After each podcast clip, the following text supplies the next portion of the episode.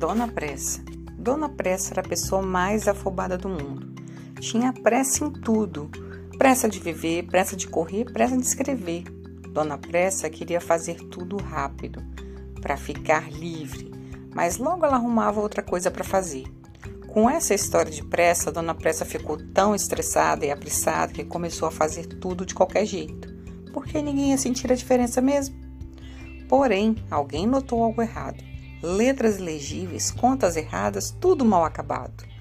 Dona Pressa ficou constrangida. Estava tudo errado.